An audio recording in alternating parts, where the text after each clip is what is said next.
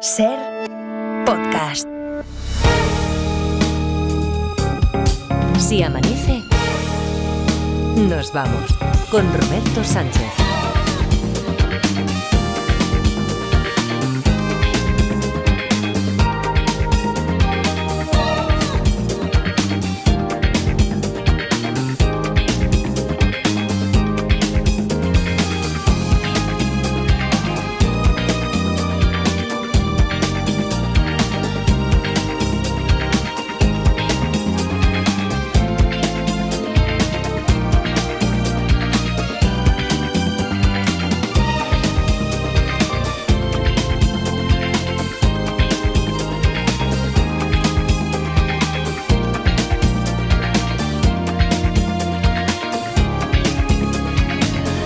4 y 5, 3 y 5 en Canarias. Saludos, señoras, señores, ¿qué tal? ¿Cómo están? ¿Cómo estáis? Muy buenas noches, bienvenidos, bienvenidas. Felices madrugadas de radio.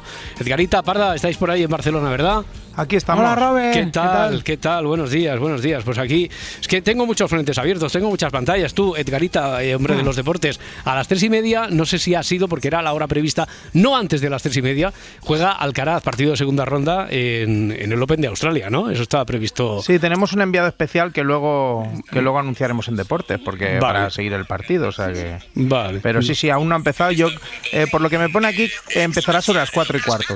Sí, yo aquí estoy viendo. Vale, vale, ya tengo una pantalla que creo que se oye por ahí. Ya lo tengo por aquí en, en una pantallica. Sí, A ver, más pantallas que necesito abrir hoy. Eh, mm, antes, de que, antes de que acabe la primera hora, mm, vamos a abrir una pantalla porque dijimos, quedan 24 horas para cerrar. Todavía hay tiempo para enviar captura de pantalla. Conforme se sigue la lista de Si Amanece Nos Vamos a Ser en Spotify, enviarla a siamanece.cadenaser.com. Eh, hemos Hemos articulado una forma para hacer el, el sorteo, porque hoy lo tenemos que hacer. Parda, que tú dijiste que, que de hoy no pasaba, que tenía que ser No, hoy ya. cuando- tiene que ser hoy ya. Tiene que ser hoy, ¿no? Vale. Sí, sí. Pues, pues hoy vamos a hacer el, el sorteo y vamos a hacerlo en tiempo real. Y para Mm. que no se vea, yo creo que después hay algo de esto por ahí en alguna alguna, alguna sí, vamos a contratar a alguien de grabófono, ¿no? Úbeda para hacerlo. Y vamos a contratar a alguien de Úbeda para hacerlo, pero al final ¿qué- lo haremos nosotros. ¿qué, qué pasó en Úbeda? Que adelántame algo que ha sido Pues mira, te diré que. motivo eh, de, de- de, bueno de polémica, pero también de Motivo de ese que diría Josep Luis Núñez. de ese. Motivo es ese, motivo es motivo ese. de ese. Sí. Porque, bueno, parece ser que dicen, dicen que posiblemente, presuntamente, alguien del ayuntamiento sacó Bueno, una papeleta que era yo- un premio de 500 euros. Yo creo que después de ver las imágenes, yo no, yo- no, no, vamos a decir. Yo optaría, por- yo optaría por eliminar el presuntamente. ¿eh? Jolines, es que- Bueno, y si quieres después se lo preguntamos a, a Félix Martín, que hoy tenemos juzgado de guardia, a ver si en un caso así, tan, tan, tan, tan, tan evidente que se ve el truco, porque es como un truco de magia mal hecho, Sí. donde se le ve ahí, se le ven las costuras, los costurones exactamente. Un trilero mal. Wow, pero, pero mal, malísimo. Malísimo. Yo no sé por qué tenemos que utilizar el, el presuntamente, porque... Bueno, que a su prima o a un familiar muy cercano le Sí. tocaron los 550 euros milagrosamente, que el año pasado también le tocaron. Vale, vale, vale. Bueno, coincidencias. Oye, a Fabra también le he tocado siempre la lotería. Eh, de todo eso vamos a hablar, ya digo, en la segunda parte del programa, pero aquí antes de que acabe la primera tenemos que hacer, tenemos que articular lo, de, lo del sorteo que ya veréis. Lo vamos a retransmitir o al menos lo vamos a grabar para después ponerlo en las, en las redes sociales. Eh, ¿Qué más cosas? Eso, lo de juzgado de guardia, que abriremos sobre las cuatro y media con Félix Martín. Y de momento, lo más inmediato, que, que tenemos un caso abierto del juego de los detectives, este de El Palo. Caso enviado por Edu Martínez. La gente se arremolinaba alrededor del cadáver de Miguel. Hacían conjeturas sobre lo que podría haber ocurrido. En ese momento, un miembro de la científica se ve como recrimina enérgicamente a un becario del cuerpo judicial por haber movido de su posición un palo. Este es el palo, la clave. Esto es sobre lo que pivota ahora mismo, porque a ver si al descubrir el, el palo ya sabemos qué es lo que ha ocurrido allí nos dejamos de conjeturas, que es lo que está haciendo el, el personal. Bueno, pues le recrimina el haber movido de la posición un palo que estaba junto al cadáver. En ese momento es cuando llega corriendo un compañero del fallecido, que es la última persona que lo había visto con vida, el último testigo, por lo tanto, y parece que el último y el único que sabe lo que ha ocurrido. Pero, como está en shock, está bloqueado y no sale de decir, ya lo sabía yo, ya lo sabía yo, por más que le pregunten. Ya lo sabía yo, ya lo sabía yo. Pero vamos a recordar qué ocurrió cómo avanzó ayer el caso a través del 900-100-800. En el capítulo anterior, ¿El palo ese forma parte de una trampa? No. ¿El palo tiene que ver con lo que le ha sucedido a, a Miguel? Sí. ¿Manuel tiene que ver con la muerte de, de Miguel? No podría ser acusado de haber contribuido a la muerte del compañero. ¿Ha sido un accidente? No sé qué responderte a eso. Va, te voy a decir que sí. Oh. Te, voy, te voy- te voy a decir que sí. ¿Es un palo de golf? No es un palo de golf El palo es de madera, de madera, sí. es de grandes dimensiones el palo, por ejemplo un poste de la luz. No es tan grande como un poste de la luz. ¿Estaban practicando algún deporte? No, El palo es un bastón. no. El palo podría estar sujetando algo El palo no estaba sujetando nada. y el compañero es un compañero de trabajo, Yo no diría nunca se hubieran presentado ellos como compañeros de trabajo. compañero de estudio. Compañero de estudio, sí. Has dicho que no estaban practicando ningún deporte, ¿no? No están practicando un deporte, no. La forma es perfectamente cilíndrica. No tiene por qué. ¿La persona que ha muerto tiene algún, o sea, tiene en el cuerpo síntomas de, de haber sido golpeado? Nadie ha golpeado a Miguel. ¿Miguel estaba jugando con, con el palo? Lo encuadraría más en un juego, sí. ¿Es un palo selfie? Eh, no, no es un palo de ser. Eh, murió en un, en un pub, un bar o algo así, o No, estaba jugando al billar. no es un taco de billar. La causa de la muerte es el palo. El palo ha contribuido. Ahora, no ha muerto como consecuencia de que le hayan dado un palazo en la cabeza. Bueno, él estaba haciendo algún juego de rol. Juego de rol, no. ¿Ha hecho alguna apuesta? No. Él se ha caído y el palo pues se lo cruzó el medio. Solo la primera parte de la pregunta, si él se ha caído, a eso te digo que, que es que sí. ¿Trabaja en algo de equilibrismo? O, eh? ¿El, el palo se ha roto? Son muy buenas preguntas para mañana empezar aquí en este, en este punto, para, Lo sabía, para ¿eh? recuperarlo. Bueno, pues como era un muy buen punto para arrancar desde ahí, para recuperarlo, ¿qué, qué preguntas eran esas? ¿Habéis, habéis anotado? ¿Las Sí. tenéis presentes? ¿Qué eran? La del equilibrismo. El equilibrismo, si estaba Y- haciendo equilibrismo, ¿Y si el palo se había roto? si el palo se había roto, eh, no estaba haciendo equilibrismo. Y el palo es muy probable que se hubiera roto. Es muy probable, muy probable. No tiene por qué, ¿eh? no, no es condición sine qua non, pero es muy probable que sí, que se haya roto. ¿Queréis que vayamos directamente hoy a, a esto, al jaleo? De, a, ver, a ver si pudiéramos quedarnos limpios con la historia de, del palo. Vamos a intentarlo. 900, 100, 800 os leemos también a través de las redes sociales. Si nos veis en YouTube, nos seguís a través de, de Facebook o de Twitter. El 900, 100, 800 que nos lleva de momento a Córdoba. Hola, Carlos.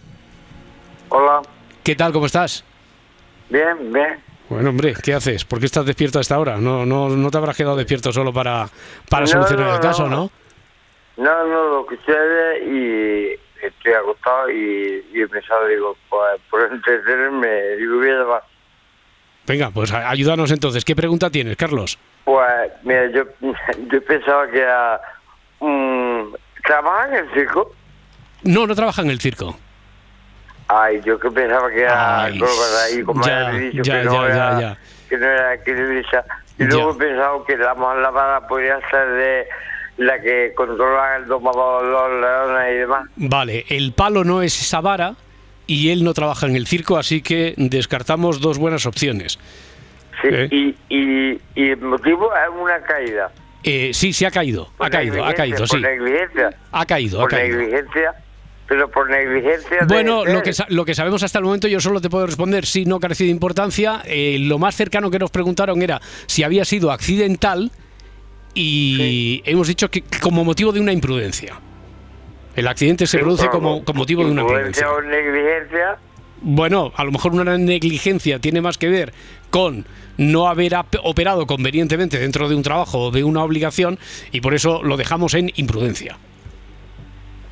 Y es importante que lo que estudiaban sean compañeros de estudio, es importante, o sea, el, el- el tipo de estudios que estaban haciendo. ¿Eran estudios? Eh, eh, es, importante, es, es importante saber, es importante sa- saber, como dijimos ayer, que son compañeros de estudio y no son compañeros de trabajo.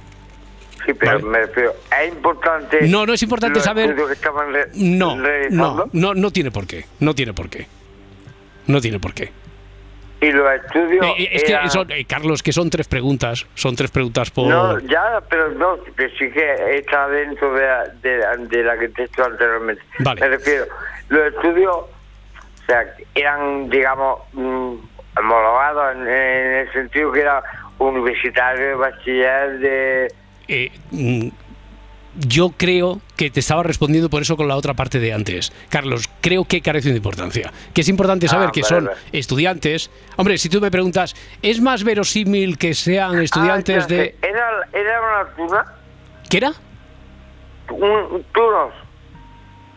Perdona, Carlos, Tunos pero tuna. tunos, Tunos, tunos, tunos, tunos. tunos, vale, es que era lo que me parecía entender, pero como tengo como cierta dificultad para escuchar correctamente la, la conversación, no, sabe- no, no, carece de importancia, no son tunos, no son tunos. Bueno, Carlos, ahora sí Pues que hemos superado con creces las tres, pre- las tres primeras preguntas. Tienes un número por ser el primero en participar hoy muchísimas gracias por estar ahí, por, por jugar con nosotros.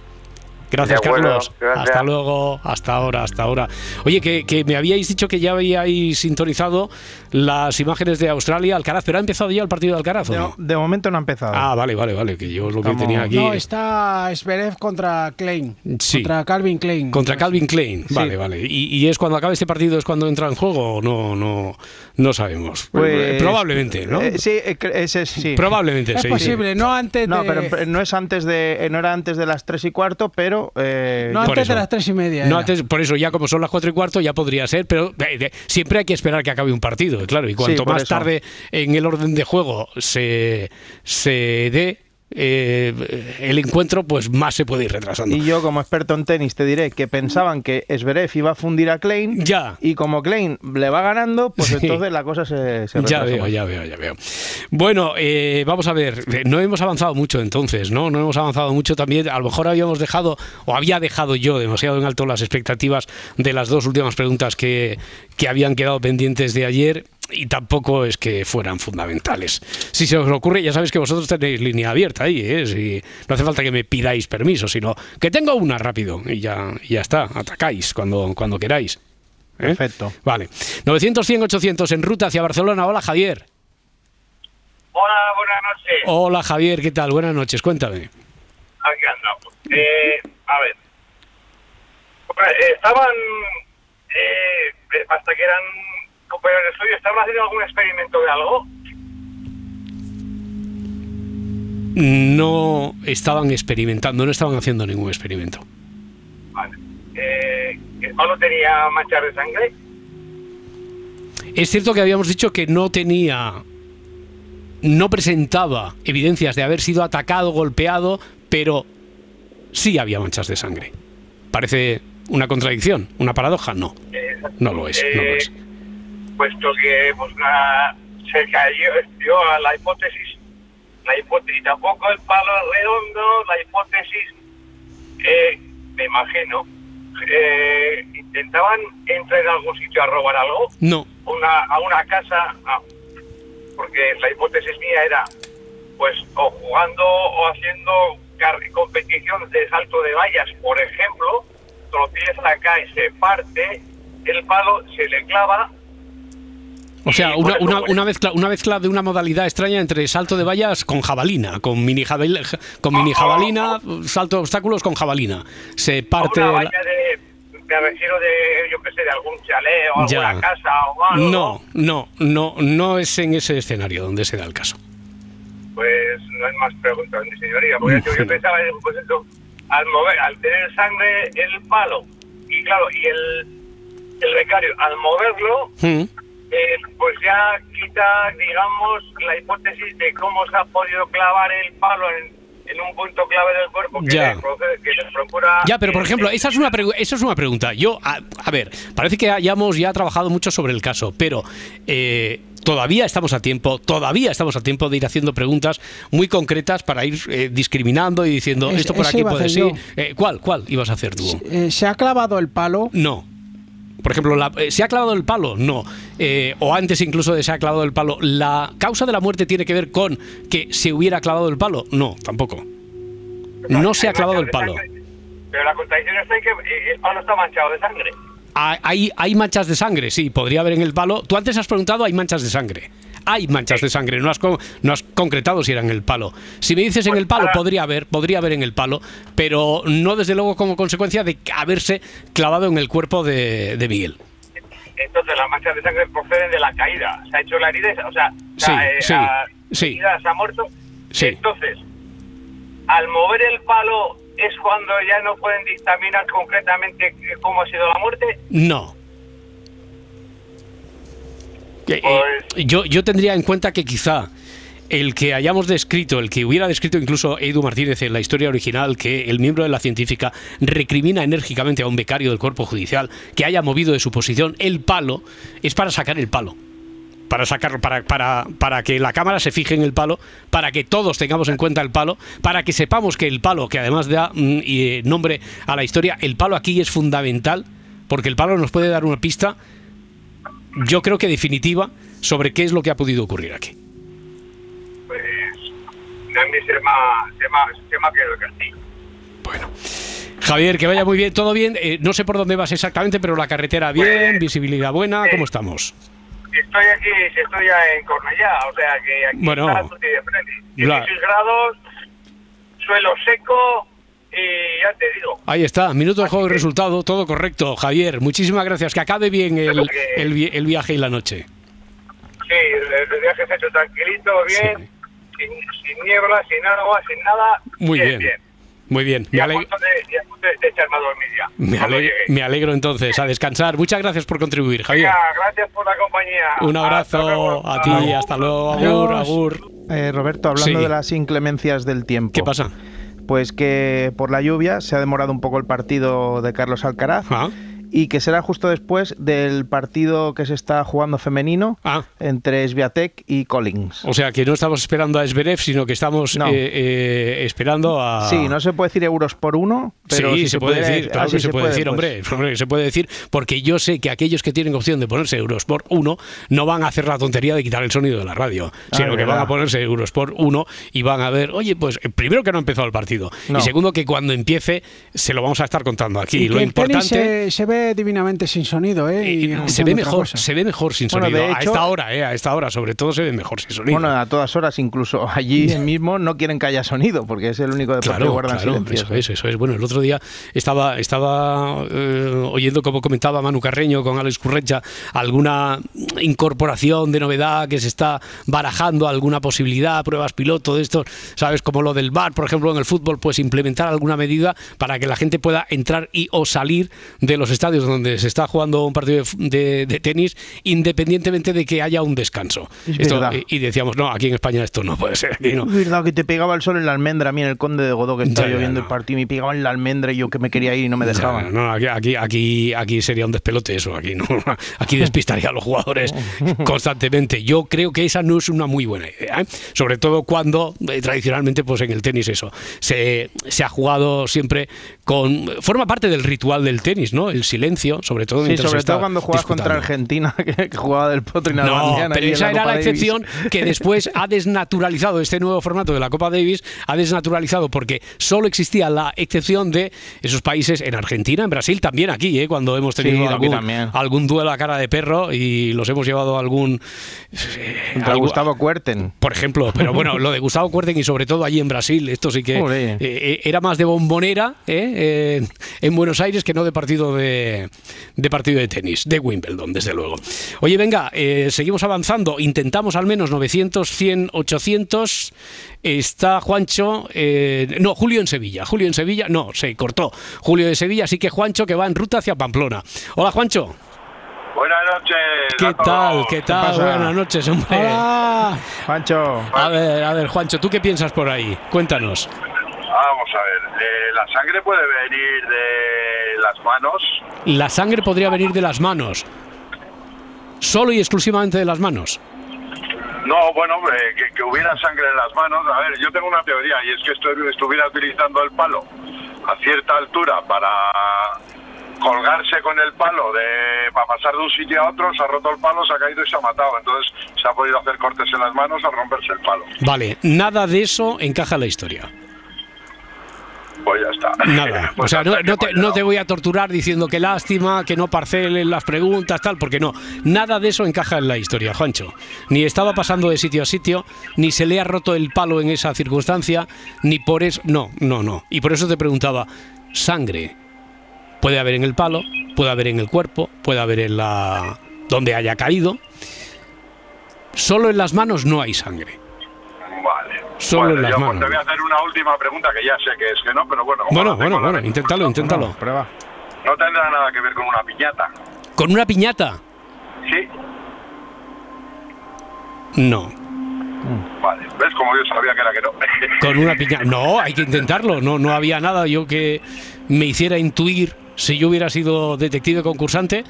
No había nada que me hiciera pensar que no tenía que ver con una piñata. A lo mejor sí, porque sí que dijimos que estaban, estaban jugando. Eh, No, no deporte, pero que sí que podría ser producto de un juego. Podría ser, podría ser, pero desde luego no un deporte. ¿eh? Nada, venga. El siguiente, a ver si tiene más suerte. Venga, a ver si avanzamos también. Juancho, un abrazo. Hasta luego. Adiós, Juancho. Adiós. Hasta ahora, hasta Buenas ahora. noches. Oye, vamos a hacer el sorteo este, como decíamos, de, de lo del lote de Spotify antes de que sean las 5. ¿Queréis saber cuántos candidatos hay ahora mismo? Porque acaba de llegar... Acaban de llegar dos correos también con la captura de, de pantalla. ¿Queréis saber cuántos candidatos hay ahora mismo? eh? 393. De los cu- 393. sí, de los Vale. 4.600 han sido 393 los que han dicho "Ch, que me apunto a esto de, de la lista. Eh, os adelanto que vosotros, en la técnica esta que vamos a implementar para hacer el sorteo, tanto Edgarita como la Parda Ahí. vais a ser la voz inocente y vais a... Uf. En realidad me vais a dar instrucciones de qué es lo que tengo que hacer en cada uno de los pasos para llegar hasta el ganador o ganadora No lo compliquen mucho, ¿eh? Tampoco. Hombre, que- que no, no vamos a tener que hacer Tú ya logaritmos. sabes que nosotros de materia gris andamos jodidos. o Que, sea hombre, que- pero arriba, abajo, dale, para. Sí, esto sí, ¿no? abajo, al centro, para adentro, si Claro. lo sí. controlamos. Hombre, si hubiéramos dicho, no, vamos a aplicar una fórmula de logaritmos neperianos donde la solución y los senos y cosas. No, no, mínimo no. como un múltiplo. No vamos a hacer nada de eso, nada de eso, nada de eso, no os preocupéis. Carlos de Málaga, 900, 100, 800. Hola, Carlos. Hola Roberto y compañía, ¿qué tal? ¿Qué tal? Hola. Muy bien, aquí esperando, esperando avanzar y a ver si solucionamos, o in- bueno, a ver si avanzamos o incluso solucionamos esta historia. ¿Tú qué crees, Carlos? ¿Tú tienes alguna clave que crees que todavía no se ha tocado aquí o, o sigues en, en la fase de Me soledad? temo que no. No, me temo que no, pero- Bueno, a ver, pregunta. Eh, Creo que has dicho que no estaban practicando ningún deporte, ¿no? No están practicando ningún deporte, no. Vale. Eh, mm, ¿La causa de la muerte es porque tropieza con el, con el palo? No, No. Vale. no. Bueno, y una que mm, se me acaba de ocurrir, pero... Vale, vale, vale. Tira, tira. Casi sé que no, que no será. Pero estaba Miguel... ¿Estaba toreando? No, tampoco está toreando. Mira, Manoli pregunta en Facebook si puede ser que lo haya lo vaya a utilizar como una jabalina. Esto de la jabalina, la pértiga, Mm. es lo, lo más nombrado, así de las últimas entradas que veo por aquí, tanto en Facebook como en YouTube. No, no lo utiliza como pértiga ni como jabalina. Estudia música y el palo puede ser un instrumento musical. Esto lo ha preguntado, la, por ejemplo, la María en de Luis Facebook. Cobos podía ser también. Bueno, bueno, podría, palo. claro. Lo que pasa es que dijimos que era de dimensiones Hmm. Bueno, pues. un eh, poco de- importantes. Puede Ya. ser de un, pa- un palo de un director de orquesta de Bilbao. o, Pero, o de, o de un dinosaurio. que Pero de Bilbao a Bilbao, sí, no, no. Puede ser una novatada, pregunta Isabel en Facebook. Tampoco. Carlos, perdona, que no sé si te había interrumpido No. con alguna más. Sí, no, no, un- un- una última cuestión, si me permitís. Sí. Eh, eh, mm, no sé si he entendido, eh, eh, ¿el palo es mm, de algún modo es el arma homicida o, o- es la causa o simplemente... El, pa- el palo interviene. El palo interviene. El palo no es el. Si la pregunta concreta es: ¿el palo es el arma homicida? No. No. No. Ahora, el palo tiene mucho que ver en lo que ocurre aquí, porque desde luego, si no, no se nos hubiera ocurrido titular la historia así. Claro.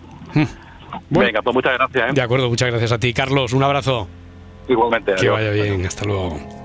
Una 4:20 cosa, Sí. habíamos dicho que la causa de la muerte era la caída. Sí, Vale, vale. sí, sí. La causa de la muerte es la caída.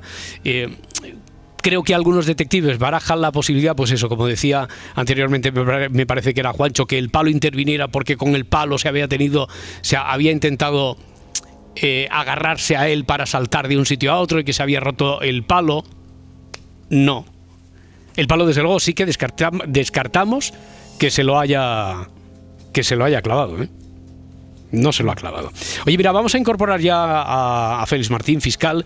Félix, amigo, ¿qué tal? ¿Cómo está? Buenos días. Hola, buenos días chicos, ¿cómo estáis? Mira, eh, yo creo Hola, que Félix. precisamente Hola, en un momento Hola. como este, en el que estábamos jugando, como una historia que teníamos pendiente, este es el que ha dado pie a que hablemos del asunto que vamos a hablar hoy, que es la prescripción de los delitos. ¿Te acuerdas que te saludé Sí. eh, también un jueves, a esta hora más o menos, diciendo, mira, tenemos una historia que, como es ficción, no sé si los delitos de este tipo prescriben a los 15 años y un día, pero en Sí, este sí. caso, eh, en este caso vamos a hacer que sí. Además, no tenía por qué ser en España, por lo tanto, a lo mejor no era en nuestro marco legal y allí donde era, que me parece que era un país al que había ido una eh, afamada criminóloga, papá, papá, a un congreso. Bueno, pues eso dio pie a que hoy habla- hablemos y a lo mejor a que derribemos, a que derribe Félix algún mito que tenemos sobre lo que es la prescripción, si prescribe, en qué casos, en qué tipo de, de delitos. Pero antes, Félix, te, te invito a que sigas escuchando. A ver, vamos a intentar con Raúl, el último detective de, de esta madrugada, intentar solucionar el, el caso del palo. No sé si llevas un ratito ya ahí escuchando y sabes más o menos de qué va o no. Más o menos eh, eh, intuyo por dónde vamos. Vale, vale. Mira, a ver si con la intervención de, de Raúl ya acabas de, Perfecto. acabas de redondear la historia. Hola, Raúl. Buenas noches. Buenas noches, hombre. Buenas noches. ¿Cómo estás? Muy bien. Sí. Te veo con el aplomo de quien se sabe ya con la medalla de ganador. De, Mm, de un, no, de un no, curso de los de- te veo con el aplomo de quien viene aquí a resolver la historia a decir no sé cómo a esta gente no se le ha ocurrido esto pam pam pam y nos lo vas a poner aquí todo en o, o no me equivoco No, yo vengo con una idea, pero como siempre son suposiciones. a ver vamos a ver A ver, eh, ¿había solo un palo o había dos? ¿cómo me has hecho la pregunta esa? Eh, ¿Había solo un palo? sí Solo había un palo. sí ¿Ves? Pues ya me la he desmontado. Oh, no me digas. No me digas. Eh, Mira, Vaya Félix. palo. Vaya palo, vaya palo. Te voy Vaya, a, vaya palo. Bueno, te, te voy a dar, a dar tiempo para que te rearmes mientras pongo al corriente de todo a Félix. La gente se Vale. arremolina alrededor del cadáver de Miguel y empiezan a hacer conjeturas sobre lo que ha podido ocurrir. A nosotros no nos valen las conjeturas, queremos saber qué es lo que ocurrió realmente.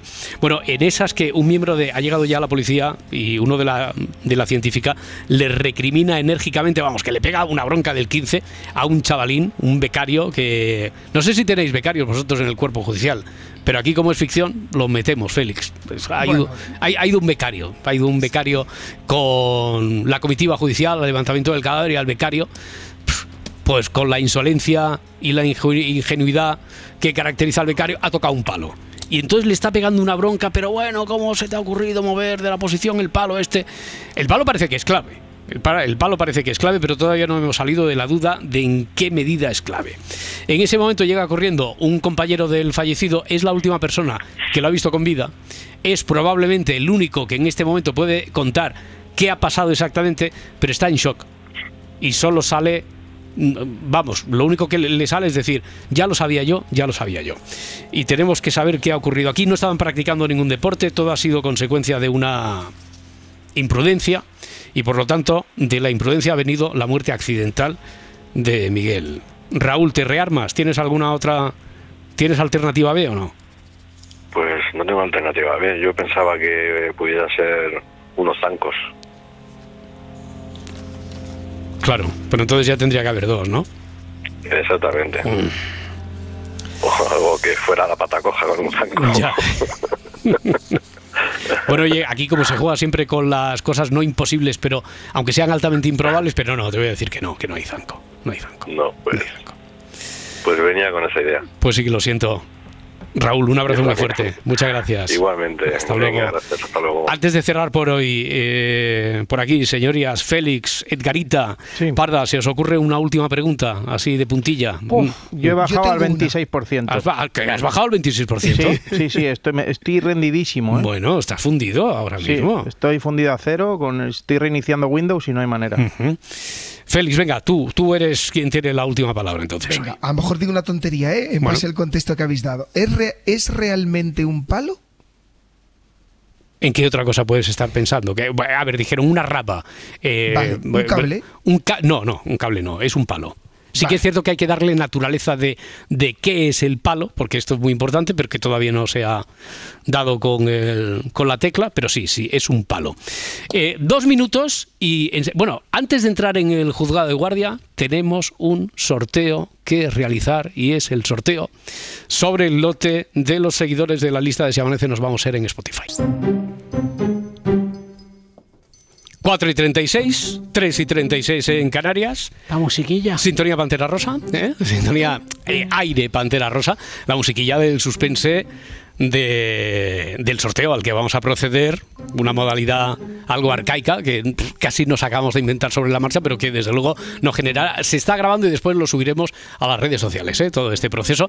Ahora mismo, eh, con los, no sé cuántos os había dicho antes, pero ahora mismo 393, Vale, había pues dicho. a- entonces se han sumado cuatro porque hay 397 candidatos, candidatas. Qué pena de- que no lleguemos a los 400 para redondear. Ya, Ya, bueno, Bueno, si 300... no llegamos, no, no no, no, no, no, ya, Ah, sí, a- sí, ahora, sí. ahora no llegamos porque ya está cerrado. Dijimos, Ah, vale. dentro de 24 horas cerramos teléfonos, cerramos líneas, así que en este momento ya está cerrado porque mm, además tienen que estar dispuestos. Ahora está dispuesta la lista de los casi 400.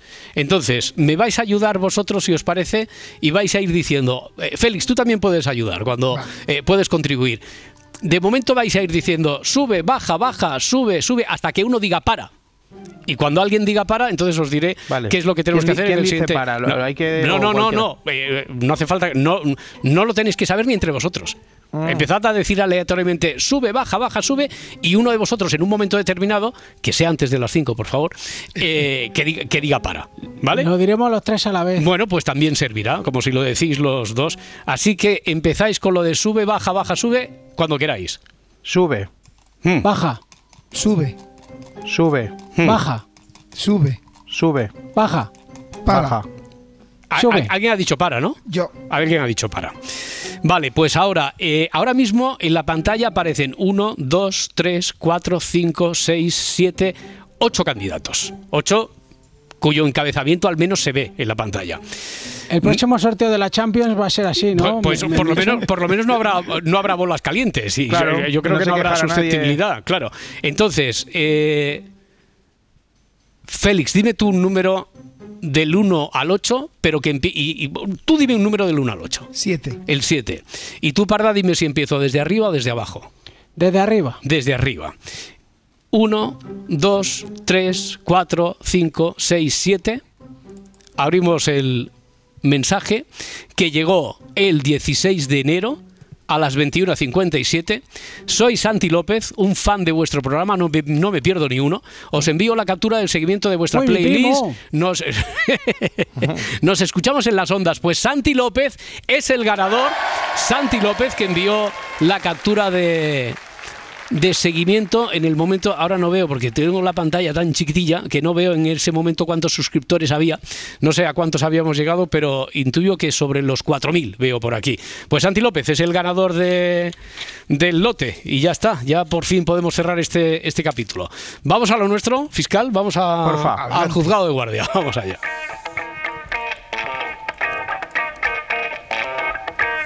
Los sorteos para elegir, para llamar a los candidatos a jurado no se hacen así, ¿verdad, Félix? Oye, a lo mejor nos iría mejor, Hombre, también pues te lo digo. eh, es muy divertido, me llamáis cuando queráis. Sube, baja, baja, sube, sube. baja, baja.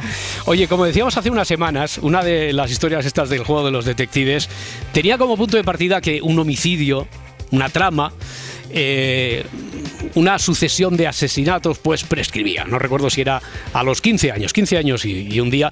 Y, bueno, a raíz de ese punto, a raíz de esa historia, estuvimos hablando con Félix y dijimos, oye, esto de la prescripción, ya sé que aquí uno se puede permitir ciertas licencias creativas porque no deja de ser ficción, pero ¿se las ha permitido también la ficción en, en general?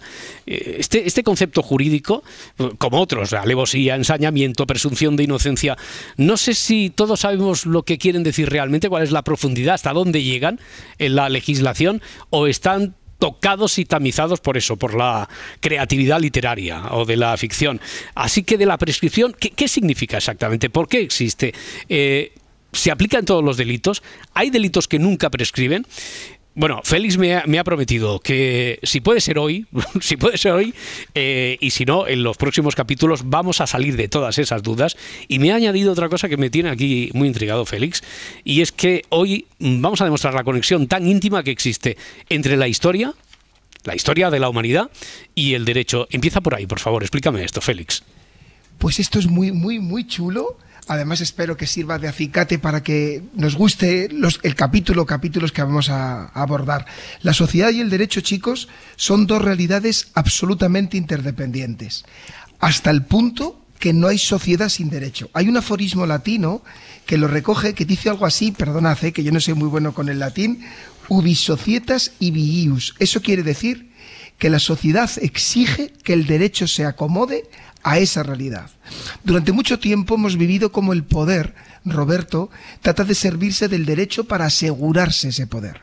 Nosotros hemos reivindicado aquí en, las, en muchas semanas que eso no tiene que ser así, que en una democracia avanzada el derecho debe servir para controlar el poder y para defender los derechos humanos.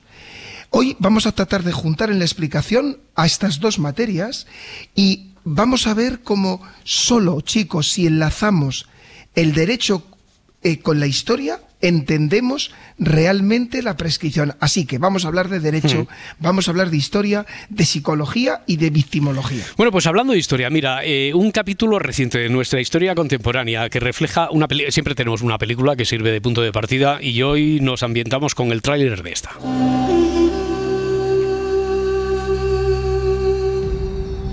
Llamo Paul Rusesabagina.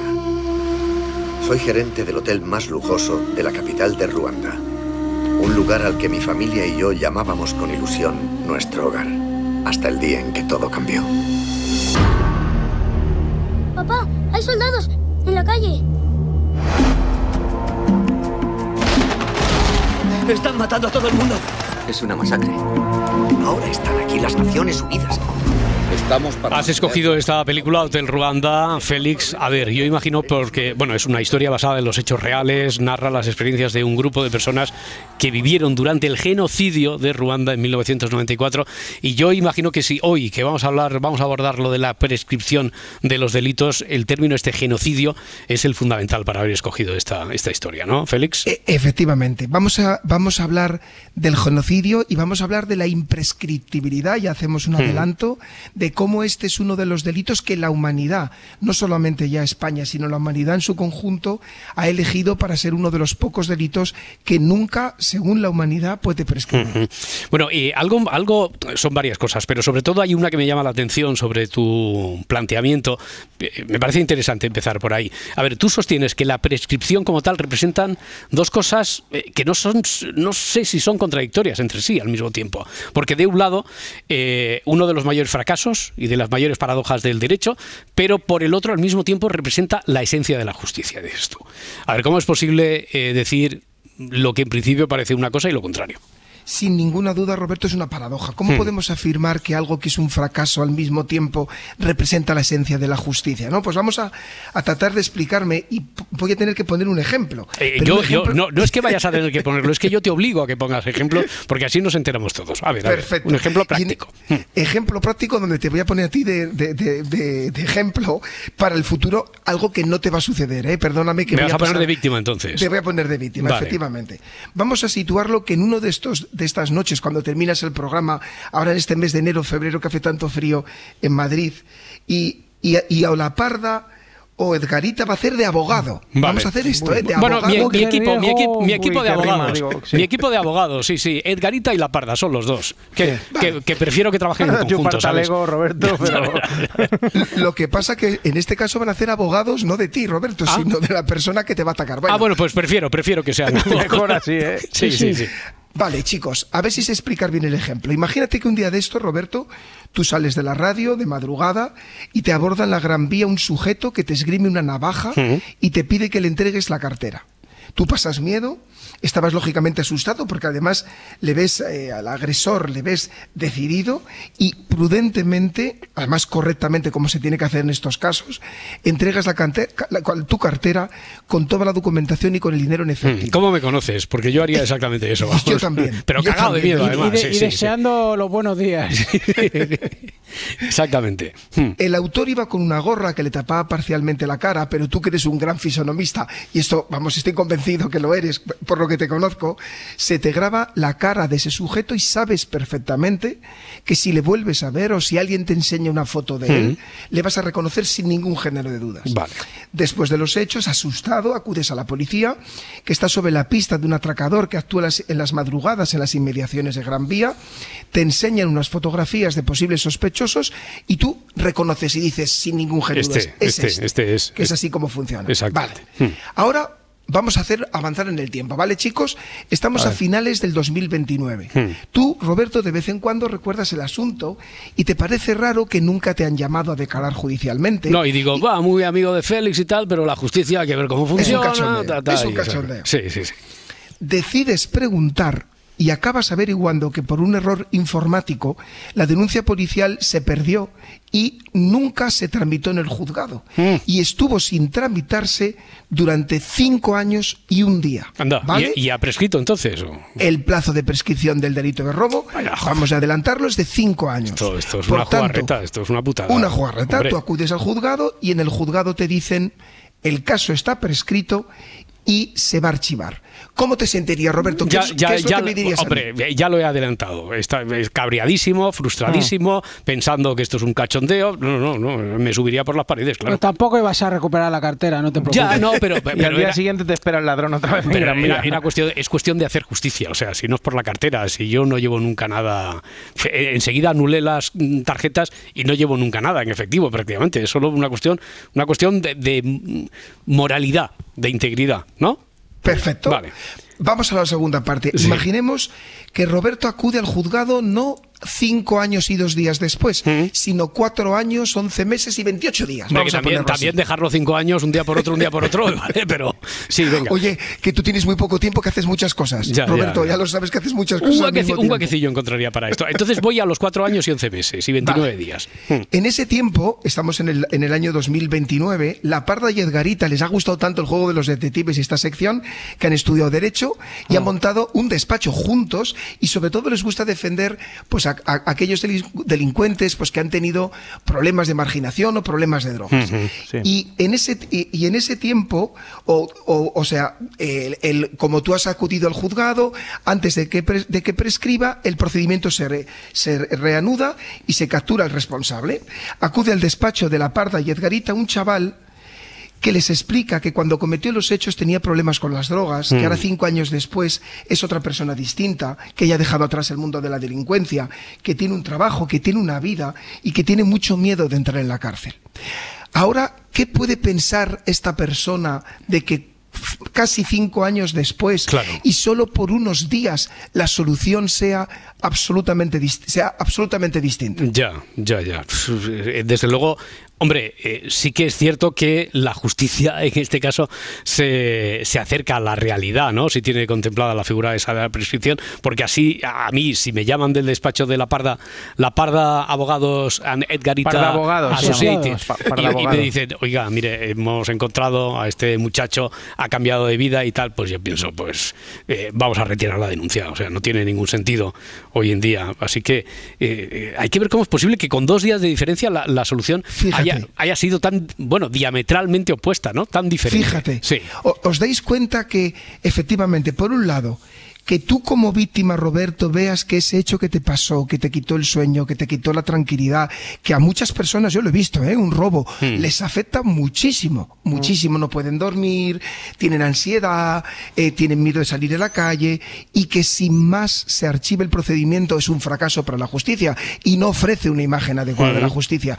Pero por otro lado, como muy bien habéis dicho, someter a una persona a un juicio mucho tiempo después de cuando el hecho se cometió, cuando a lo mejor es una persona totalmente diferente, es también injusto.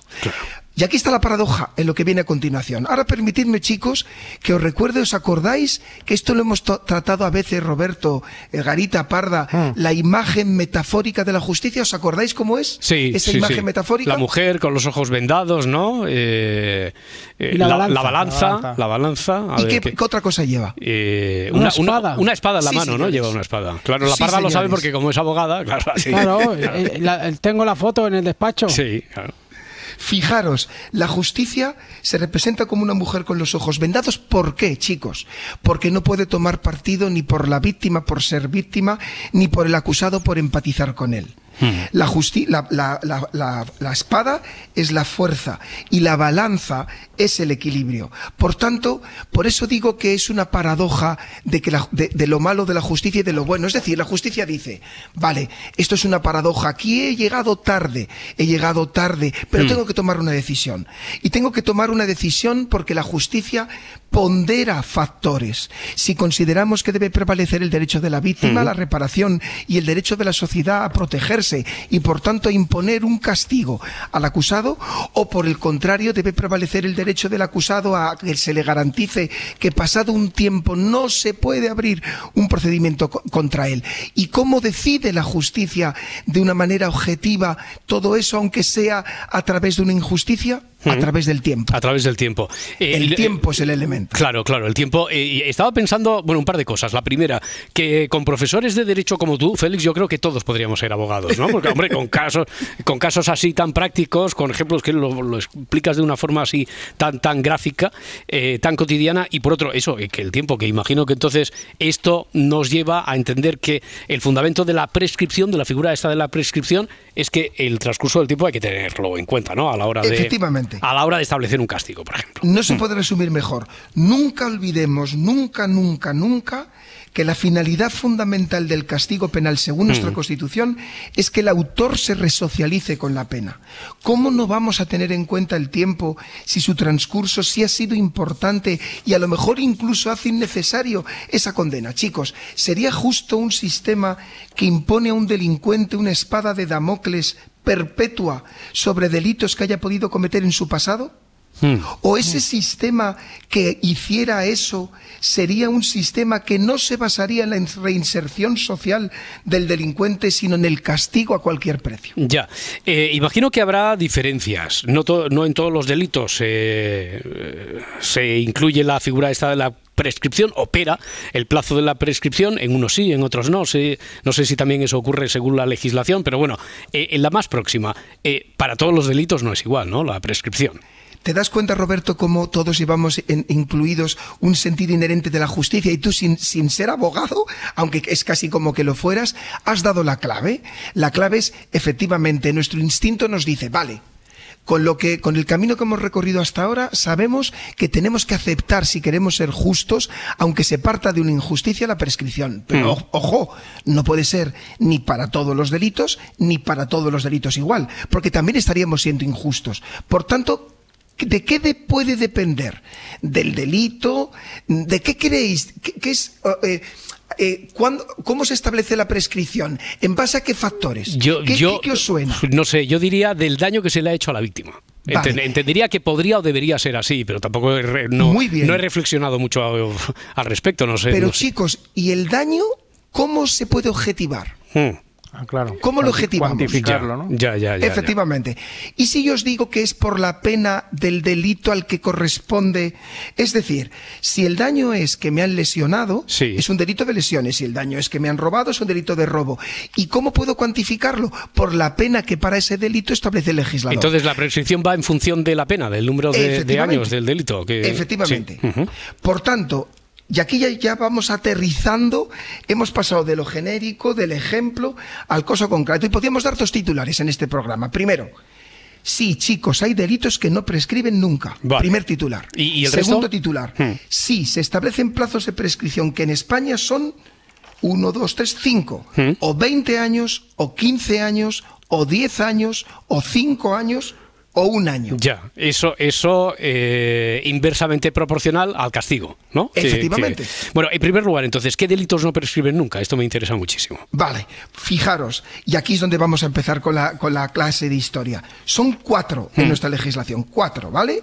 Primero, los delitos de terrorismo si se hubiera causado la muerte de una persona. Segundo, los delitos de lesa humanidad, que ahora veremos lo que es.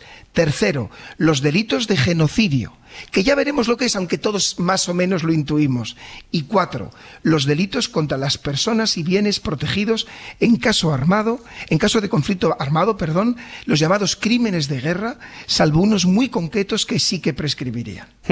Eh, sobre todo el primero que has dicho, los delitos de terrorismo, si hubieran causado la muerte de una persona. Esto tiene mucho que ver con la actualidad, actualidad reciente, sobre si eh, podría eh, responder a derecho el poder aplicar la amnistía si a aquellos que mm, se les podría imponer un delito, pues se les también atribuyera eh, la figura de terrorismo y como consecuencia de los actos de el procés, etcétera, hubiera muerto una persona. Eh, Se estaba apuntando al ciudadano aquel, no recuerdo si francés, belga, etcétera, que murió cuando eh, se tenía tomado el aeropuerto del Prat, ¿no? Y que eso podría haber sido eh, consecuencia de un acto organizado de manera terrorista y eso hubiera cambiado totalmente el aspecto, hubiera cambiado el escenario.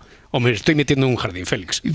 Fíjate que ya- yo creo que ahí estás mezclando dos temas. A ver, que por uno eso, es, cuéntame. Claro, uno, un, tema es si es prescripción o no, Sí. y otro tema es que un día podemos tratar la, si, si, si cabe la amnistía, si no cabe, vale, qué vale, significa, etcétera. Lo que sí que es importante es que para la prescripción se establece, fijaros, que no toda muerte provoca la prescripción, sino si hay una muerte por un delito de terrorismo. ¿Vale? Sí. Eh, por otra parte, lo del delito de terrorismo, eh, no prescriben, dices, pero, a ver, estaba buscando por aquí, tengo la, la noticia, este titular del país, fecha de 21 de julio de 2022. Un etarra acusado de siete asesinatos prepara su vuelta legal a España tras 33 años huido en Cabo Verde. El sujeto, sigo leyendo eh, textualmente, que era integrante del Comando Donosti en los años 80, solicitó en febrero la expedición de un pasaporte tras haber prescrito sus delitos. Eh, ¿Por qué en este caso sí que prescribió? Fijaros, ¿os suena el concepto a los abogados, a los nuevos abogados, de la retroactividad de la ley penal favorable y todas estas cosas? ¿Os suena esto? No, no Sí, le- sí, sí, hombre. Yo soy demasiado nuevo abogado porque no me suena. Fijaros, os lo voy a explicar, porque hasta el año 2010 el Código Penal no se cambió para establecer la, impre- la- la imprescriptibilidad de los delitos de terrorismo con muerte. Por tanto, ¿qué sucedía? Eh, como en este caso, que como los asesinatos que se atribuyeron a esta persona fueron anteriores a 2010, donde no estaba vigente esa reforma del Código Penal que recogía que ya no prescribían, nuestra Constitución establece como una garantía derivada de los tratados internacionales que cuando se reforma una norma penal para hacerla más grave, como en este caso Hmm. pasó con la prescripción, nunca se puede aplicar hacia atrás. Esa es la explicación de que lo que aconteció desgraciadamente en este caso. Se aplicó en este caso el Ya. plazo de prescripción que había hasta el 2010, que no distinguía la muerte si fuera terrorismo o no. Y por tanto el plazo de prescripción era de 20 años. Y por eso en este caso, que tú me comentas de la noticia, sí que estaba prescrito. Bueno, pues nos quedan muchas dudas, ¿eh? Como verás aquí hay, y como sabrás tú de primera mano, Félix, aquí hay mucha tela que cortar, aquí nos queda mucha plancha. Así que vamos a hacer una cosa. Eh, tenemos que seguir hablando de historia y nos queda lo de los genocidios y los delitos en los casos en los que prescribe y en los que no. Y si ha habido alguna variación notable eh, en nuestro país, por ejemplo, eh, en el código en los últimos años. Pero la próxima semana habremos, yo creo que eh, deberíamos abrir un paréntesis porque estarás en Perú, ¿no? Estoy en Perú, sí, súper emocionado. Que... No, no vas de vacaciones precisamente, ¿no? Vas no, voy a una cosa muy bonita que os tengo que contar para, para cooperar y colaborar con los fiscales y jueces y policías de Perú sobre cómo tratar asesinatos de líderes indígenas, que están muriendo muchos líderes indígenas en Perú. Hmm. Y eso es una realidad, ¿eh? eso no es una Es conjetura, no es una conspiranoia, es una, es una realidad. Así que vas en comisión de servicios, no sé si se llama técnicamente así. Sí, pero- señor. Va, Sí, vale, vale, señor. vale. Muy bien, Félix Martín, pues nos vemos pronto y nos oímos la próxima semana desde allí, desde, desde Perú, si estás en una zona donde podamos contactar contigo. Un abrazo y que vaya todo muy bien, Félix. Abrazo enorme, gracias Hasta luego, chicos, hasta un abrazo.